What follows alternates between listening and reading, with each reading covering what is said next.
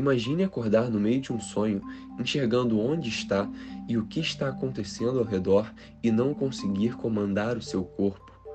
Você tenta levantar-se de sua cama e não consegue, tenta gritar e as palavras não saem.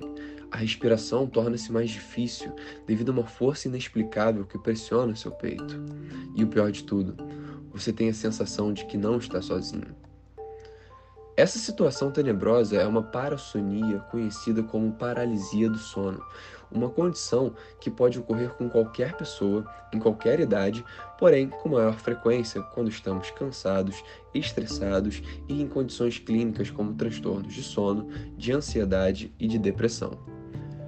A paralisia do sono está relacionada com a incapacidade de se mexer ao acordar, correspondendo à falta de função motora.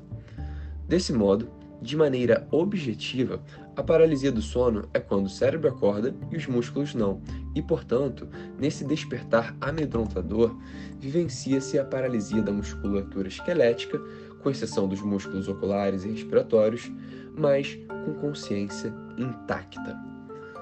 Agora, a pergunta é: como a neurofisiologia pode explicar tal distúrbio do sono? Bem, o sono é formado por períodos REM e não REM alternados. No sono REM, a atividade cerebral torna-se maior, assemelhando-se ao padrão de vigília, e é o momento em que os sonhos tornam-se vívidos.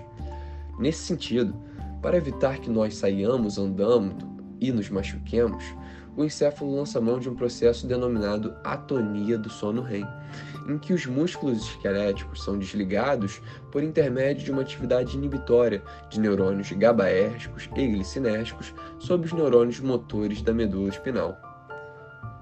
Na paralisia do sono, parece haver uma desregulação dos circuitos de neurotransmissores responsáveis pelo planejamento do sono e da vigília. Desse modo, a transição do sono para o estado de vigília não fica tão fluida e automática, havendo um intrometimento de fenômenos do sono REM durante o início da vigília.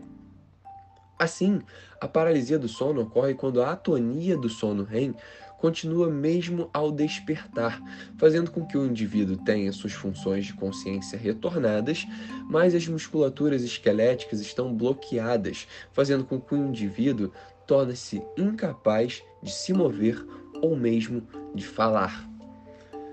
Frequentemente, ocorrem também alucinações oníricas relacionadas aos campos visuais, sonoros e táteis, como a dispneia, a sensação de presença de um estranho no quarto, a visão de sombras, o ruído de passos ou sensação de toque na pele.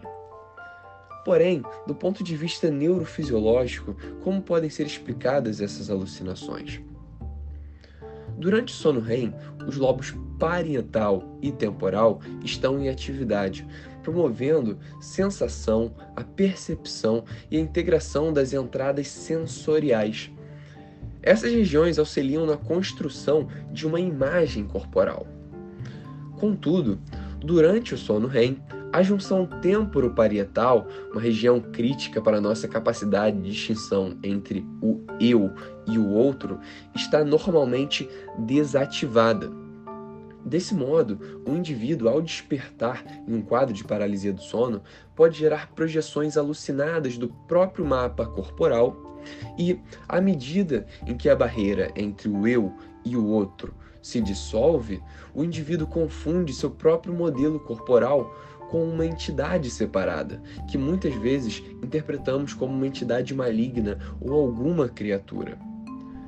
Essas imagens, por vezes, podem ser figuras como uma sombra escura em que a forma e o tamanho são semelhantes aos dos humanos, ou com aparências amedrontadoras, podendo apresentar um rosto demoníaco ou características animais como dentes afiados. Além disso, na paralisia do sono, há uma ativação parcial de circuitos neurais de vigília, como o do córtex pré-frontal dorso-lateral, área responsável pela organização dos pensamentos lógicos e da análise racional das coisas.